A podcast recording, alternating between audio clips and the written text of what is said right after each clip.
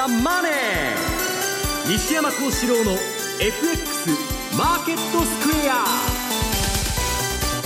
こんにちは西山幸四郎と。こんにちはマネースクエアジャパン津田隆光と皆さんこんにちは。アシスタントの大里清です。ここからの時間はザ・マネー西山幸四郎の FX マーケットスクエアをお送りしていきます。さあ早いもので2014年今年も残すところあとわずかとなりましたね西山さん、はい、はい、もうあっという間ですね。この前正月かと思ってたらもう年末かと、まああの年を取るたびに、1年が早くなるということですね。ザ・マネー金曜日も今日が今年最後ということになりますが。そうですね。ええー、まあ今年最後なんですけど、まあ、今週はあのクリスマスウィークで、はい、もう海外勢が全然動いてませんので、うん、まあ、相場も来週からということになると思うんですけど、はい、まあ、今日の放送はなんか今年1年を振り返るということらしいんで。なんか年末らしい感じになりますけれども、はい、津田さん、あのやっぱり海外勢お休みということで今日のドル円の動きなんか見ても小動きでしたね、まあ、ほとんどないと言ってもいいんでしょうね、うん、えー、まあ、参加者が少ないということと、えー、欧州がボクシングデーということですから、はいまあ、ニューヨークは開いてるみたいですけど、まあ、細々というふうな感じでしょうかね、うん、ちょっと先ほど聞いて驚いちゃったんですけど津田さん年末年始のお休みって1日だけなんですってね。そうです。31日まで営業してます。2日から営業始めてます。すごい。頭が下がる思いでございますが。FX は休みなしですからね。西山さんは遊んでるらしいですね。私あの大体あの1月の2週目ぐらいしかあの本腰入れませんので。はいさあ今日の日経平均株価終値だけ確認しておきます。終値10円21銭高い1万7818円96銭ということでした。えさて番組ではリスナーの皆さんからのコメント質問をお待ちしています。番組のホームページご覧いただいてえ番組のえブログがございますのでそちらの方からコメントをお寄せください。え投資についての質問など随時受け付けています。ホームページのコメント欄からお寄せください。ザンマネーはリスナーの皆さんんの投資を応援していきます。それではこの後4時までお付き合いください。この番組はマネースクエアジャパンの提供でお送りします。えでは今日一日のマーケットの動きを振り返りましょう。日経平均株価、先ほどもお伝えしましたように、小幅上昇となりました。10円21銭高い17,818円96銭でした。トピックス6.24ポイントのプラス1427.50。そして東証一部の売買高ですが、16億2069万株。売買代金1兆3676億円と薄商いでした。値上がり銘柄数が1422、対して値下がりが362、変わらずは68銘柄となっています。え業種別見ていきますと、今日は33の業種のうち26業種がプラスとなりました。上げ幅大きかったのがガス、そして建設、不動産など、え下げたのが7業種あったんですが、え食料、それから石油製品、ゴムなどが値下がりとなっていました。えでは、え本日のマーケットの概況、そして引け後の情報につきましては、マーケットプレスから引き続いて、今野記者に伝えてもらいます。今野さん、お願いいたします。はい、改めまして、えー、こんにちは。こんにちは、えー、今日の日経平均株価は反発いたしました。今ありましたように10円高。まあ、小幅ではありますけどね、えー、反発して取引を終えました。えー、本日からあ受け渡し日があ1月、はい、2015年の1月と変わりまして、えー、まあ、実質的に新年度相場入りということになったわけですが、はいえー、ただ外国人がお休みでしたので、非常に低調な秋田、まあ、昨日に続いて低調な相場となりました。もっとも逆に、まあ、売り圧力も、まあ、ほとんど感じなかったという面あるかもしれませんね。はい、えー、日経平均は今日は、あ12月の権利、配当権利が落ちて、これがだいたい22円分ぐらい、自然体でも押し上げ、押し下げ要因になりましたので、えー、これを除いて考えると、だからまあ30円ぐらい日経平均は高かったという計算にもなるわけですけれども、えー、ただトピックスはもうちょっとね、上昇率0.4%ぐらい上げてますから、まあ、日経平均の10円安よりは実態としてはもっと強かったと、高かったという印象でしょうかね。あと中身的的にも、さっきありましたが、値上がりが1004、ん？いくらって言いましたっけ？今、1300、値上がり銘柄数1422、76.4%です。1422、値下がりが362、はい、ですから1400対300っていうことですからね、圧倒的に値上がりが多かったっていうことですよね。ですね。ですから、まあ、主力の大型、あるいは指数は、まあ、そんなに上げてないんですけども、やっぱり広く薄く、薄く広くといいますか、はい、個人投資家などの資金で中小型株などがあ上昇したという一日だったということも言えますね。あとは、あ発表ものですね、はい、開示情報ですと、まあ、津田駒工業6217が、あこれは情報修正になりますね、収益利はね。えー、こちらは、えー、今全11月期ですね。現在集計に入っております2014年11月期、業績予想修正しました。単体の数字で、売上は332億から325億、7億円下方修正なんですが、損益は営業利益12億の赤字が9億の赤字、3億ほど赤字縮小、純利益も、純損益も12億5000万が8億に赤字が縮んだということでして、えー、これ、単体の数字ではありますけどね、はい、外貨建て債券の期末時価評価を行った結果、あ為替相場における最近の円安の影響で、えー、海外連結子会社に対する債券中心に為替、えー、換算債金1億9800万円が発生したということなどが理由ですね。あとは、ミマス半導体8155、はい、こちらが5月期の第2四半期決算発表しました。で、これは新越管が、新越半導体、新越科学の半導体の研磨の受託事業などをやってる会社ですが、えっ、ー、と、だから11月までの9か、6ヶ月間、上半期ですね、決算。えー、売上が3.5%増、228億。純利益は15%増、9億1000万。増収増益でした。2桁増益。えっ、ー、と、5月期通期予想は修正しておりません。売上5%増、純利益11%増。ただ進捗率と見ると半分超えてますかね。はい、多少季節要因あるかもしれませんが、まあ順調な進捗というふうにも見受けられます。はい。えー、最後にもう一点だけ。はい、じゃあ東京急行電鉄、東急電鉄9005が、えー、電力小売事業への参入とを発表しました。はい、えっ、ー、と、16年、再来年ですね、メドに全面自由化される一般家庭向け、えー、家庭用電力小売事業に参入することにいたしましたということで、これ今日の取締役会で決議したという開示がなされております。はい。えー、終値確認していきます。津田津田駒工業6217です。こちらは4円高の159円。え単体の利益見通し引き上げということです。これ、円安が寄与したということなんですが、え続いて8155のミマス半導体中間期の業績です。発表しています。通期は据え置きということですが、今日は5円安の1109円でした。そして東急9005です。電力小売事業への参入ということで、今日は752円、4円のプラスで終えています。ました。近野さん、ありがとうございました。失礼しました。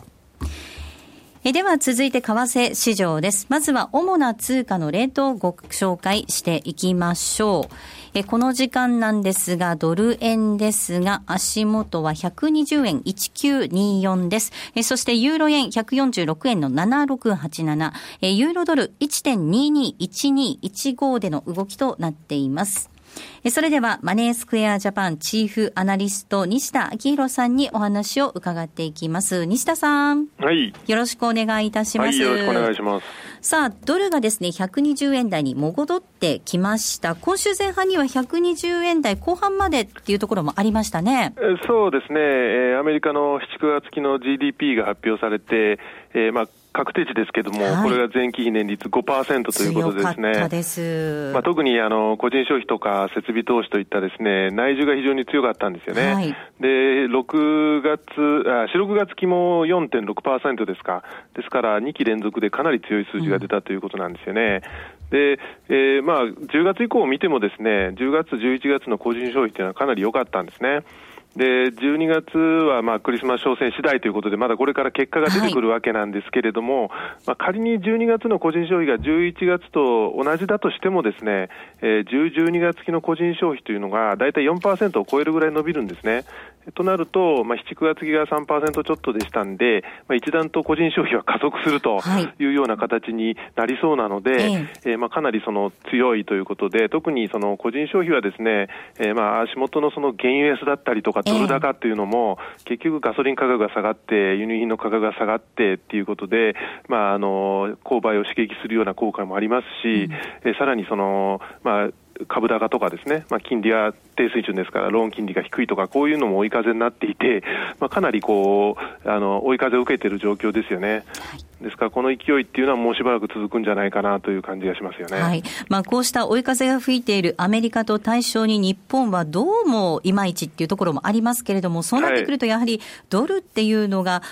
高値取っていくんですかね？そうですね。まあ、あの、まあ、アメリカ経済が一人勝ちというのは、結局、米ドルが一人勝ちというのに近いような部分もあると思いますし、まあ、今日出てきた、その、日本の消費者物価なんかもですね、まあ、食料とエネルギーを除く、いわゆるそのコアコア物価というので、まあ、前年比で、11月が前年比で2.1%なんですね。はい、個人消あ、ごめんなさい、消費税のき上げの効果、これ4月に当然あったわけですけれども、これが1.7%ポイントぐらいありますんで、その効果がこうなくなってくるとですね、まあ、物価も、えー、デフレは脱却したとは言ってもですね、うん、0.5とかですね、その程度なんですよね。はい、ですから、まあ、あの、黒田さんは追加緩和は、えー、逐次、戦力は投入しないとかおっしゃってますけれども、えー、やっぱりどこかでそのインフレ目標の達成が、物価目標の達成が難しくなってきたっていうことを根拠にして、追加っていうこともあるのかなという感じがしますよね。うん、で、え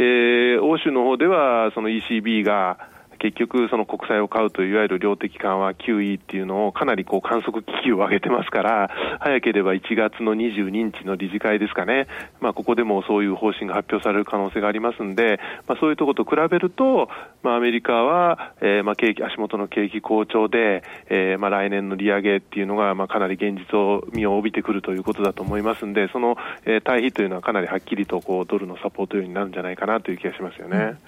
さあ、来週以降の相場の見通しなんですが、はい、クリスマスホリデーは今週で終了ということで、来週には外国人これ戻ってくると見ていいんでしょうか？まあ、戻ってはきますね。はい、ただ、まあ、材料がそれほど、こう、くはないので、えー、ちょっと静かな展開になりそうかなという感じはしますね。うん。はい、まあ、その中で一つ注意しておくのは、そのギリシャの政治状況っていうのがかなり混迷してきているというところで、はい。えー、あの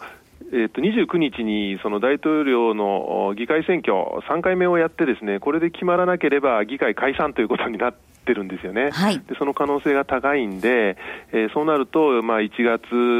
の下旬か2月の初めに、えー、議会の選挙がありますということで、またこれがそのユーロに対する、えー、批判派っていうか、財政緊縮に対する、まあ、批判派の政党がこう、どうも有利になってきそうなので、そうなってくると、またユーロ圏の足並みが乱れるというようなこともありそうですよね、そのあたりはちょっと注意が必要だと思いますね。はいさあ、そしてギリシャの政治状況に加えてということなんですが、西田さん、来年相場どう見るのか、注意点、ポイント、どんなところにありますか？そうですね、まあ、先ほど言ったような、そのやっぱりアメリカがかなりこう好調でリードしていくという状況が多分基本のシナリオだと思うんですね。はい、まあ、その中で、えー、足元ではそのギリシャの政局であったりとか、えー、それからやはり原油安が産油国の経済に相当打撃になってますんで、まあ、どこかそのデフォルトするようなことが起こりかねないとかですね、はいえ。ー、それからまあ足元のそのの鉄鉱石の価格が大きく下がっているように、その中国のちょっと不動産バブルが崩れてきてるのかなという感じがしますよね。はい、まあ、管理経済ですぐにこう何か吹き出すということではないのかもしれませんけれども、まあ、中国景気が低迷が続けば、やはりそれなりに世界経済にも悪影響が出てくるということだと思いますし、あとはそのアメリカの、えー、中間選挙でこう議会が一新されましたんで、新しいその大政府と議会の関係っていう中で、またこう財政交渉がこじれてですね、えー、まあアメリカの国債がデフォルトするとかいうようなリスクもなくはないと思いますね。うん、そういった話がこうまた、えー、出てくる可能性があるというところは注意だと思うんですが、はい、まあ、一番大きなポイントとしては、やはりそのアメリカの金融政策ということだと思ってます。はい、で、まあ、当然その、いつ利上げを始めるんだということで、これはまあ経済仕様次第だから、まあ、前倒しになったり、後ろずれしたりするんですけれども、多分その、あえっと、来年の中頃から前後 2, 2ヶ月ぐらい、2、3ヶ月ぐらいで、そんなに大きな、あの、ブレは出てこないと思うんですね。で、えー、当然その利上げが開始されるということで、まあ、資金の流れが変わるんじゃないかということで、リスクオフの動きが出るようなことっていうのは、やっぱり、えー、少し起こりかねないかなという気がしますけれども、えー、さらにその後半について言うとですね、年の後半について言うと、今度その利上げのペースだったりとか、どこまで利上げするんだという着地点ですよね、はい、この辺が今、おそらくその FRB の内部でもほとんどコンセンサスができてない状況だと思いますんで、全くその先が読めないということで、うん、かなり仮にこう市場が思っているよりもこう積極的にアグレッシブに利上げをしていくようであれば、あの債券とか、それから株式市場がそれに耐えられるかっていう問題が出てくると思いますし、逆に、えー、利上げは1回やるけれども、その後あんまりやらないよっていうことであると、今度、金利先高感が後退することで、まあ、ドルのサポートが弱くなるっていうこともあると思うんで、まあ、その金融政策の先行きっていう、アメリカの金融政策の先行きっていうのがやっぱり大きなポイントであるっていうことは変わらないんじゃないかなという気がしますね。はい。まあ、世界の様々なリスク要因も睨みながら、一人勝ちのアメリカ、利上げがどんなペースで行われていくのかっていうところですね。まあ、そこが一番大きなポイントかなというふうに思ってますね。はい。はい、西田さん、年内のご出演ありがとうございました。はい、どうもありがとうございました。またどうぞ来年もよろしくお願いいたします。はい、お年をお迎えください。え、それではここで一旦 CM です。気になるレースが今すぐ聞ける。ラジオ日経のレース実況をナビダイヤルでお届けします。開催日のレースはライブで、3ヶ月前までのレースは録音でいつでも聞けます。電話番号は0570-008460 0570-008460 0570を走ろうと覚えてください。情報量無料かかるのは通話料のみ。ガイダンスに従ってご利用ください。ソニーの卓上ラジオ ICF-M780N は好評発売中。デザイン操作性もシンプルなホームラジオです。ラジオ日経のほか AM、FM が受信できます。お休みタイマーと目覚ましタイマー機能付きで価格は税込1万800円送料500円。お申し込みは0335954730ラジオ日経通販ショップサウンロードまたはネットショップサウンロードまで。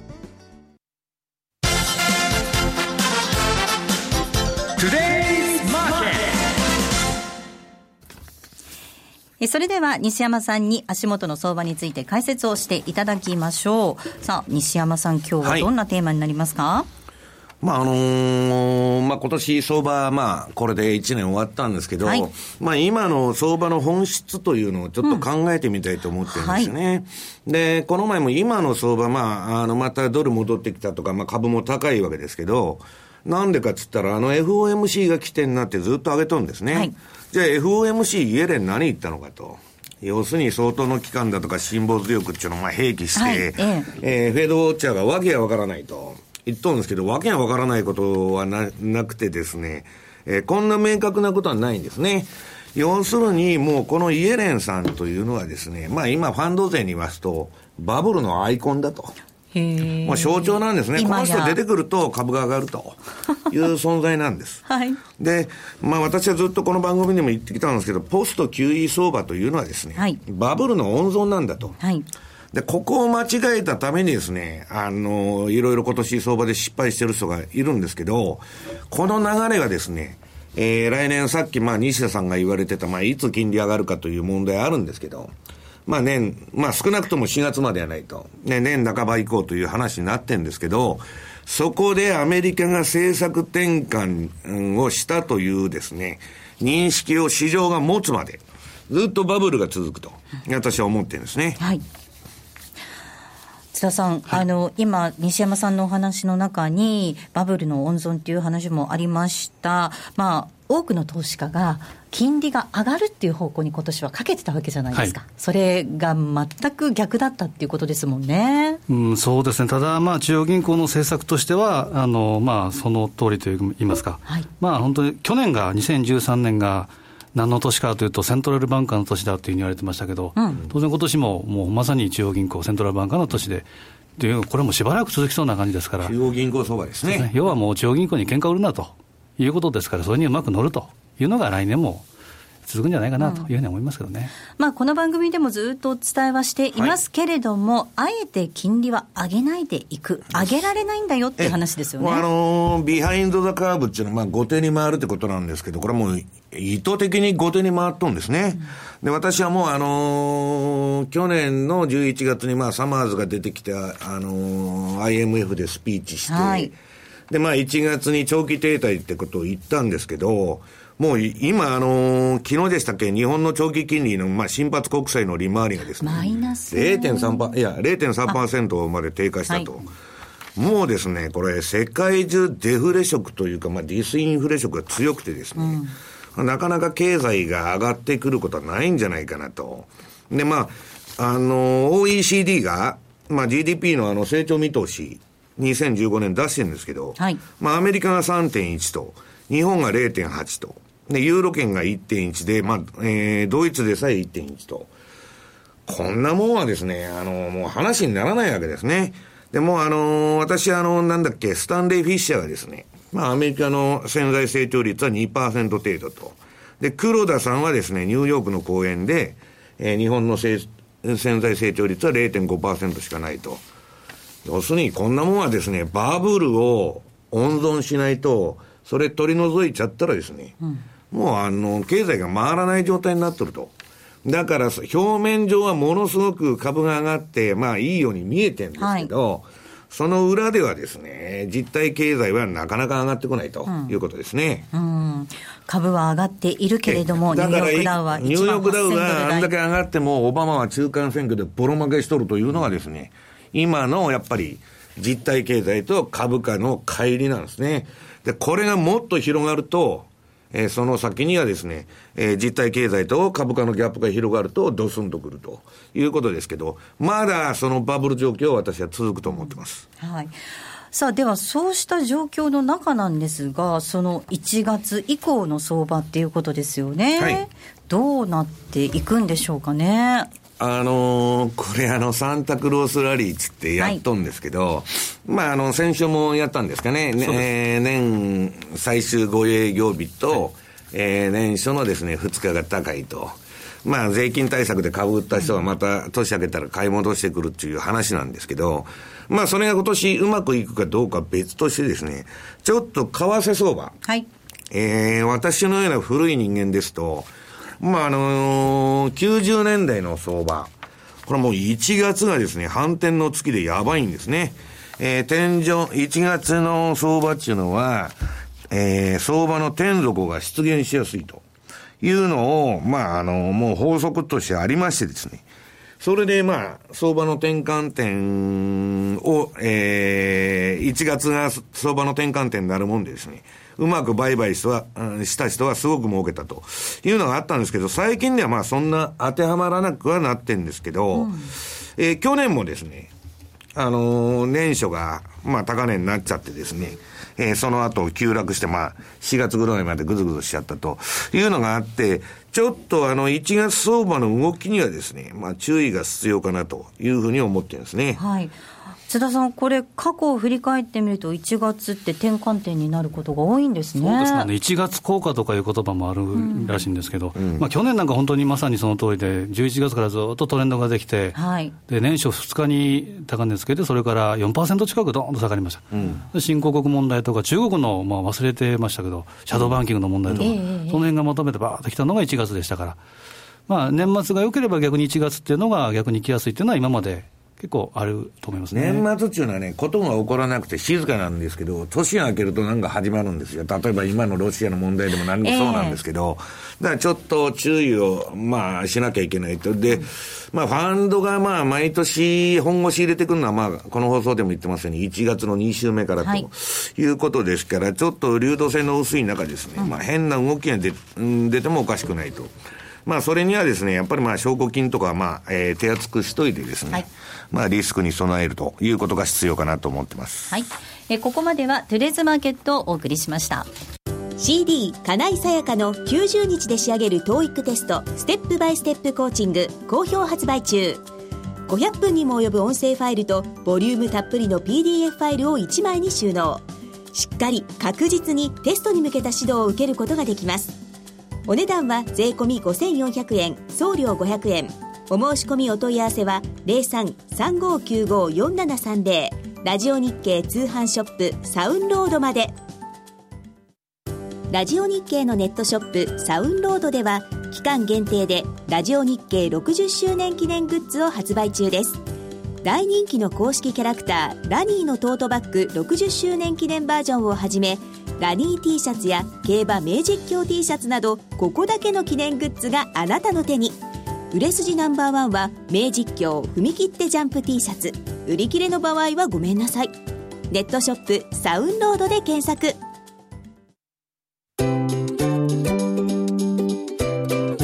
M2J トラリピーボトークス。トラップリピートトラップリピート。僕の名前はトラリピト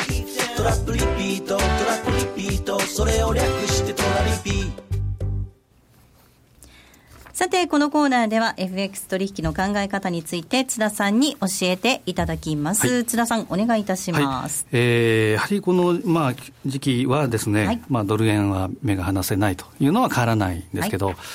えー、先ほどありましたけど、西山さんとですね、あと比嘉と私で、えー、サンタクロースラリーというような動画を、はい、えー、お客様向けにやりまして、ねでこれは何かというと、えー年えー、年末最終5営業日と年初の2営業日、合わせて7営業日。えー、これが、えーまあ、普通のです、ね、7営業日に比べると、えー、その上昇率、0.6か7のところが1.7%、うん、で上昇確率が77%、うん、っていう、まあ、年末というと、やっぱりドレッシング買いとかお化粧買いとは、当備の一新とかいうことで、うん。でね、まあ、上げやすいということがあるんですけど、まあ、このあたりで狙っていったらどうですかっていうのが、まあ、クリスマスから始まっているというのがサンタクロースラリー。でまあ、それに、えー、と加えてですね、えー、私と比嘉で月曜日のレポートを書いたのがドル円のですね、これはラクトラ、トラリピ戦術。はいこれがレンジがですね、予想が117円の50から120円の50ということで予想したんですね。で結構、まあ、久々にこう揉めたというかですね、まあ、薄いマーケットだから、もうちょっと下見た方がいいんじゃないかと、うんうん、とうとうもあったんですけど、今のところ119円の32から120円の79、まあまあ、レンジは、えー、このあたりいいのかなという感じがしますけど、まあ、年明けにかけてはこのサンタクロースラリー、うん、えー、というのを見るのと、あとはもっと長い目でいくとですね、うん、常にわれわれ、まあ、西山さんも含めてやってた、はい。10月末買い、4月末売りと、はい、大きなスパンがありますから、基本は、F えー、FOMC の流れもとうと見ても、やっぱり4月までは買いと。いうことでいいんじゃないかなと思うんですけど、うん、もうあの第一四半期は利上げしないって言っとるわけですから、ね、まあ、それでもう投機筋もですね、まあ、4月までいけるという感じに今なってるわけですね。バブルのアイコンなんて言われちゃってね、すごいですね、出てくると、相場が上がると。えー、ラジオ日記のアイコン、はい、西山さんですか？いや何を言ってるんですか、本当に。大札さんですよ。西山さんですね。えー、それで、はい、で当面ですね、まあ、そのドル円ですとか、えー、それ以外の通貨っていうと、どのあたりになってそうですね、やはりトルコリラも注目したいんですが、やはり12月の前半の下げっていうのがですね、ちょっとすごくて、うん、今日も資料は後でまちらっと見ていただきたいんですけど、週足のですね、はい、まあ、200週移動平均線、まあ、ここまでは来ないだろうというところ、下髭で、このと来たんですね。やっぱ新興国通貨の怖さというか、はい、そういうものもあるのと、やはり1月、先ほどおっしゃった通り、大きな動きが出てくる可能性もあるので、うん、これやはり、えーまあ、余剰残高、キャッシュのポジションというのを潤沢にしておく。とはそういうことで、それによってですね、やっぱり実質レバレッジをできるだけ下げておくと。もう常にこれは言ってますけど、はい、2倍、3倍程度でやっておくというのが一番じゅ、えー、寛容かなと思いますね、はい、本当に値動きの大きさ、魅力ですけれども、逆に働いたときにはね、マイナスの効果大きくなってしまいかしまいますので、注意しておかないとっていう感じですね。これ、退場になってしまったらもう意味がないですからね。はい、さあ、そんなですね、FX 投資、トルコリラ円も含めてなんですが、FX 投資について詳しくお話を聞けるセミナーが津田さんありますね。はい、えー、年明けの24日。はい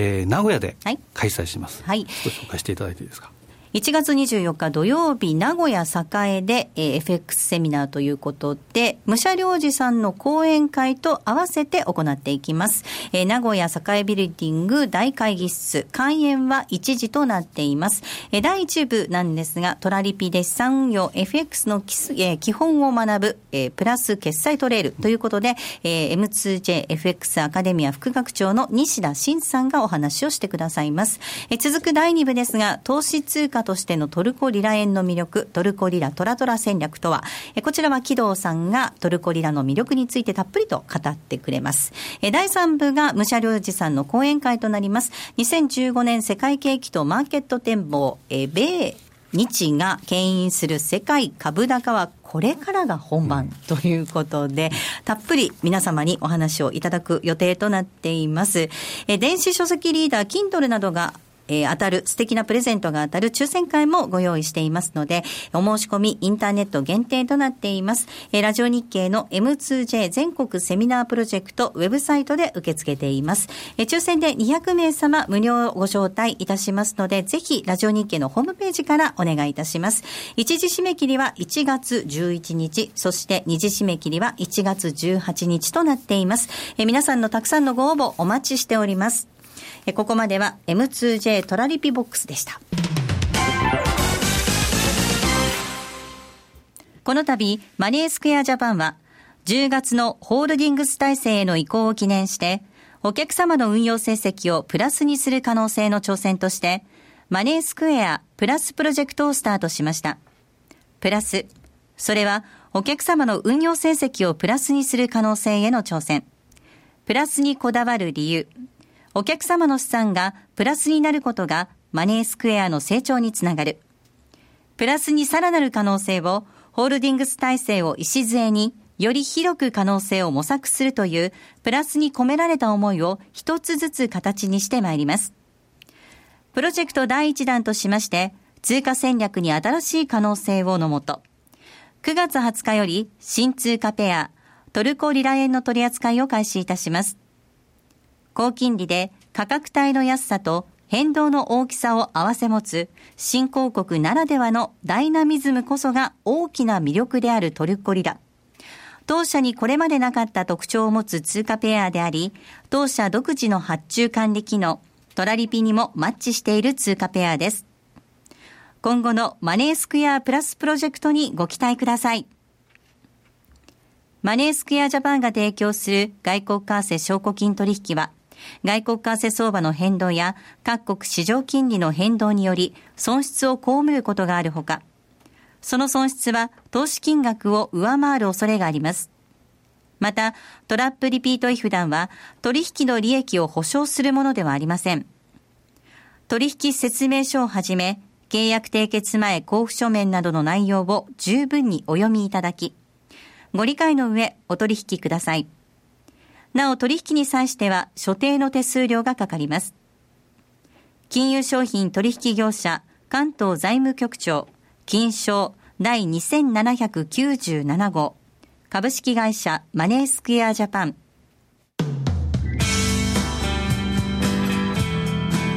西山幸四郎の FX マーケットスクエア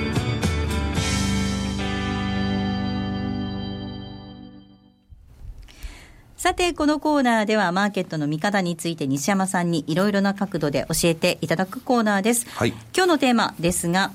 黒田、イエレン、ドラギを採点する。今年1年を振り返って、行く年、来る年。ということで、年末らしいタイトルですね。はい、来る年っていうのはよくわかりませんけど、はい、えー、採点するって私は採点する立場にも何もないんですけど、いやいやいやぜひ採点厳しくしてください。まあ、先ほども言いましたようにですね、この人たち3人とも、まあ、イエレンは MIT じゃないんですけど、まあ、あのー、例のスタンレー・フィッシャーのですね、はい、まあ、傘下というかですね、すね。まあ、あのー、これまあ、サマーズもそうですけど、長期停滞という考え方に傾いてるんですね。はい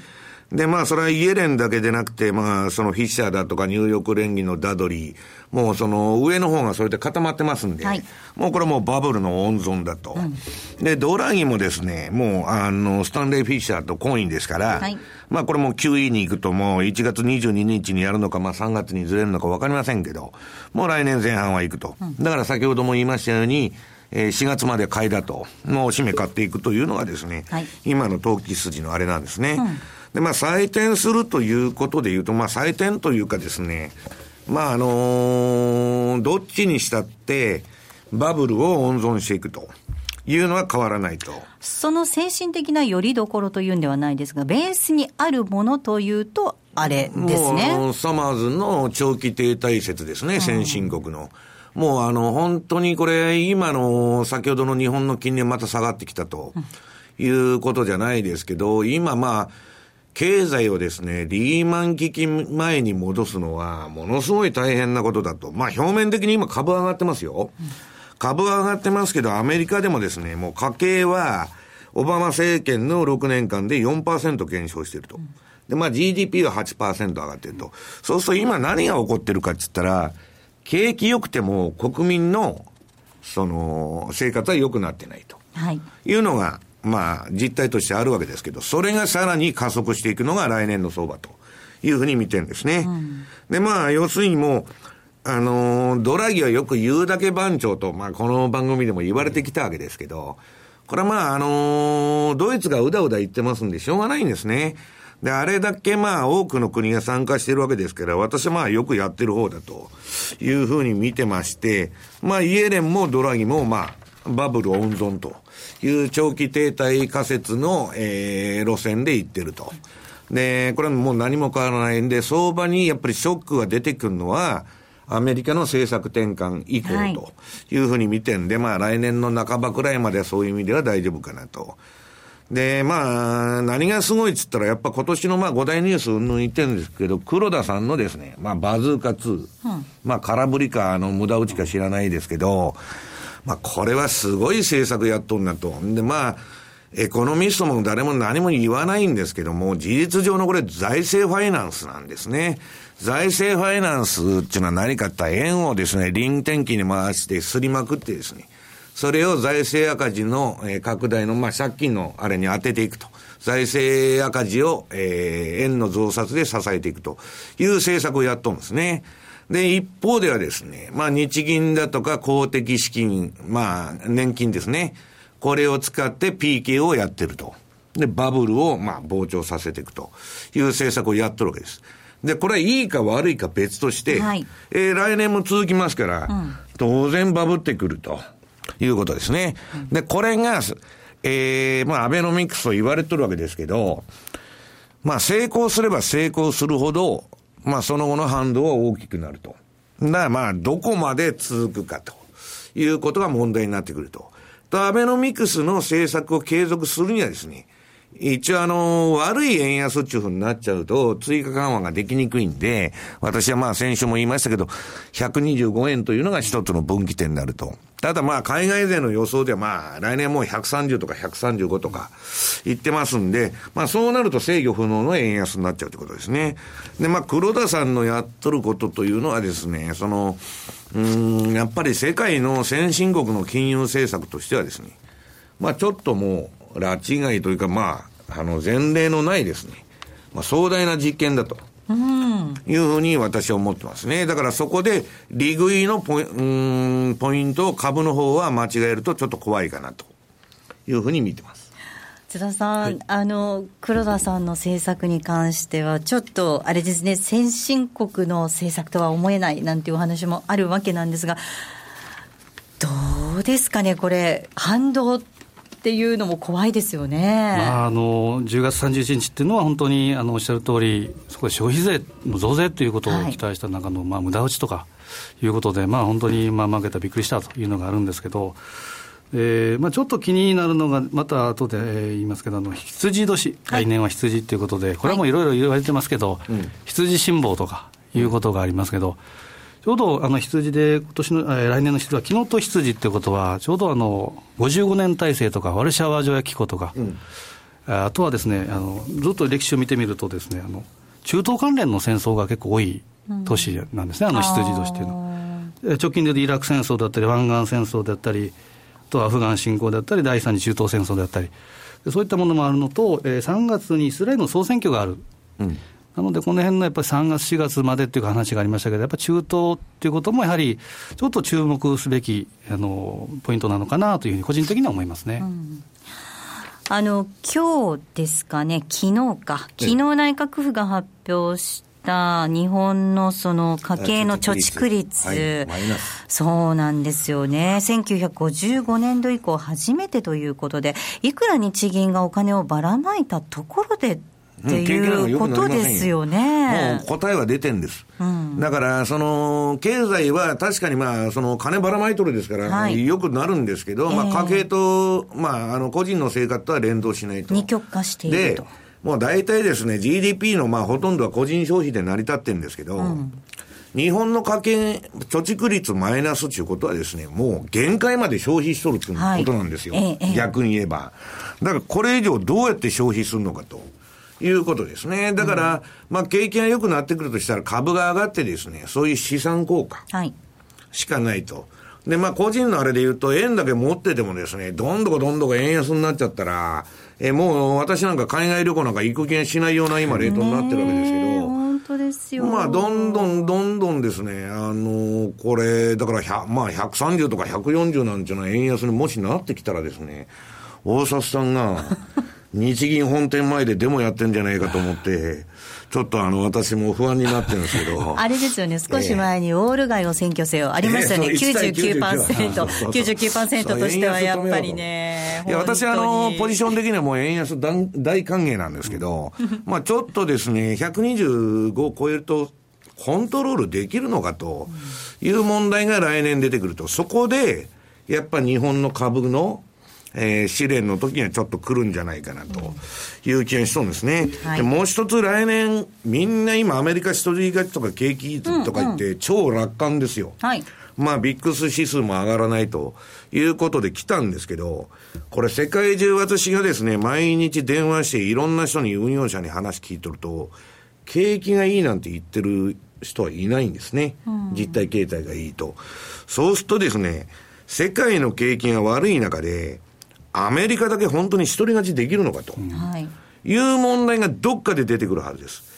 だからそれは、まあ私は年後半だと思ってるんですけど、まあちょっとですね、あのー、どういうんですか、あまりにまあ市場が楽観に傾いてんで、まあちょっと来年はどっかで反動も出るんじゃないかなと、非常にですね、あの上下の触れの大きい相場になるんじゃないかという気がしてます。うんまあ、来年に向けてのお話も少しいただいたわけですが、ちょっと話戻して、はい、西山さん、今年のその相場を見てみて、すごく印象に残っているニュースとかって、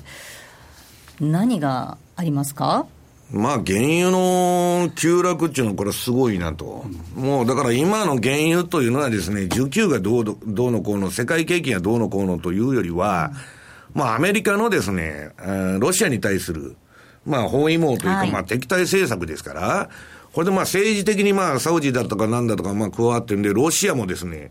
えー、それにまあ、加担しとるのかしてないのか分かりませんけど、まあ、ちょっと変なことになっちゃったなと。んで、私はもう大きな流れで見るとですよ、はい、相場の、あの、売りとか買いとかいう話じゃなくて、今まで資本主義でずっと拡大を続けてきたわけですよ。はい、この何年か。もうここ10年、20年、ものすごいスピードで拡大してきたんだけど、そのグローバリゼーションの流れがですね、今これ、ロシアって経済制裁で外されとるわけですよ、グローバル経済から。だから私はもうグローバリゼーションの流れっていうのはピークを打ったと。で、これから、えー、世界はブロック化に向かうというふうに見てるんですね。うん、だからまあこのロシアのまあ今の危機と原油のあれというのはですね、グローバリゼーションの拡大の終わりと。いうふうに私は受け取ってます。まあ、それが一番と、まあ、黒田さんのバズーカ2はとにかく驚いたと。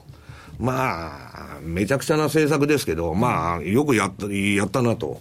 いうことですよね。で、あとはどうですかね。やっぱり私は個人的に言うとですね、やっぱり、あの、スタンレー・フィッシャーのスピーチ、はい、スウェーデンでやった。これは全くサマーズと同じことを言ったと。うん、これはもうバブルだと。私はその時ですね、えー、直感で思いまして、で、今の私は良かったなと思うのは、このサマーズとかスタンレー・フィッシャーの考え方に基づいてですね、それのフィルターをかけて相場を見てたもんで、まあ今年はこのバブル相場にですね、まあ素直に乗れたと。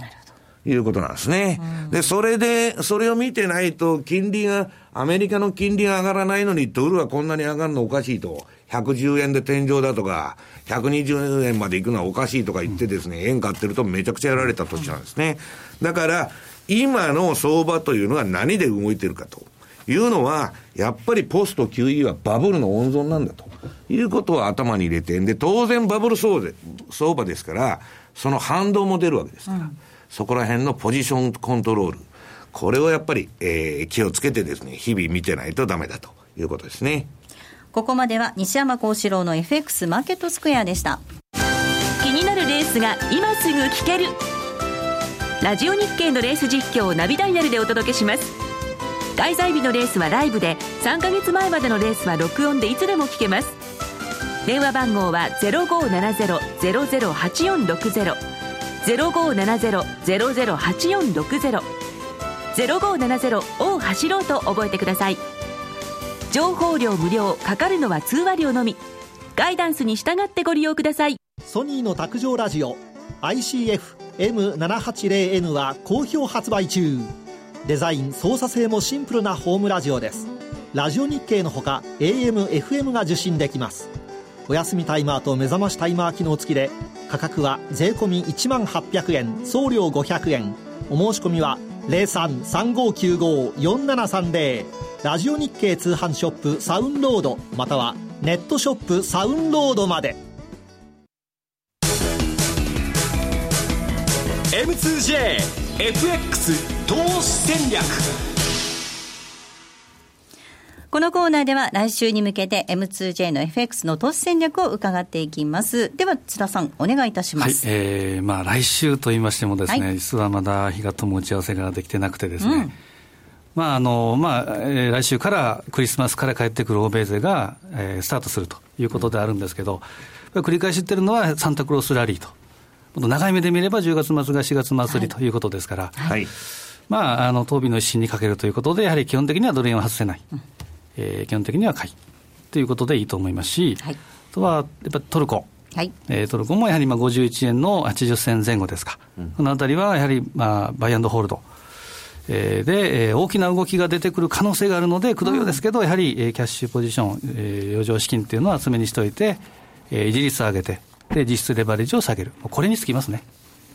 くれぐれもリスク管理というところではあるんですが、ちなみに津田さんは、その2014年、今年を1年振り返っていただいて、相場ですごく印象に残ってるニュースって何かありますか？これはもう先ほどあったように、10月31日のハロウィンの日のですね、バズーカですね、あのまさにサプライズということで、ちょうどこの番組、やってる、ね、やってる前ですか？前ですね。で、ちょっともうかなりびっくりしたと。まあ、まさかこのタイミングっていうのは、この10月。まあ、よほど消費税で あれしたかったんでしょうね。それ以外の理由はないと思いますけどね。でそれと、まあ、年初、まあえー、ほぼ1年前ではあるんですけど、やはり新興国の問題というのが出てきて、でこれが長引くかなというところがあったんですけど、これはやっぱ立ち消えてないということ、で原油がこれだけ下がってるので、えー、ロシアなんかはもうプーチンさんは閣僚に休み禁止令といいますか。いうのをもう動員して出てこいとい。うふうに言ってるらしいんですけど、ロシアはやっぱりなめてはだめだと、まだまだ出てくる可能性っていうのがあるかなとは思いますね。あの私は個人的に4月からこの番組を担当させていただくようになって、はい、6月ぐらいまでね、そのドル円がもう膠着してます、膠着してます、全く動きませんっていう話がずっと続いてたじゃないですか、うん。うん、それがこうある日、こう咳を切ったように急に動き出して、マーケットってこんなに激しく動くんだっていうのが、今年ものすごく実感した、エネルギーが溜まってるから、爆発するとすごいと。いうことですね。まあで、しかもそれにね、乗れなかったんですけどね。今振り返るとそこに乗りたかったなっていうのがすごくあるわけですけどね。相場後から見ると簡単なんですよ。えー、その時渦中にいると、やっぱ分からないもんなんですね。だから、冷静に自分を見てるもう一人の自分というのがやっぱり相場で必要なんですね。はい、はいえー、さて、来週月曜日にはもっと練られた戦略が M2J で取引されているお客様限定で見ることができますので、ぜひ講座を開設していただいて、レポートを活用してみてください。ここまでは M2JFX 投資戦略をお送りしました。えさてここでちょっと一つご案内をさせてください、えー、ラジオ日経では、えー、12月23日にラジオ日経リスナーカーデーということで番組を放送させていただいたんですが日経平均株価当てクイズを実施しています、えー、12月30日今年の大納会の日経平均株価の大引けを予想するクイズとなっています。応募締め切り12月26日金曜日今日となっていますので、えー、ぜひリスナー感謝デーの特設ホームページからお申し込みください。ということで年内最後の放送となりました。ここまでのお相手は西山幸四郎とマネースクエアジャパン津田隆美と大里清でした。良いお年を。この番組はマネースクエアジャパンの提供でお送りしました。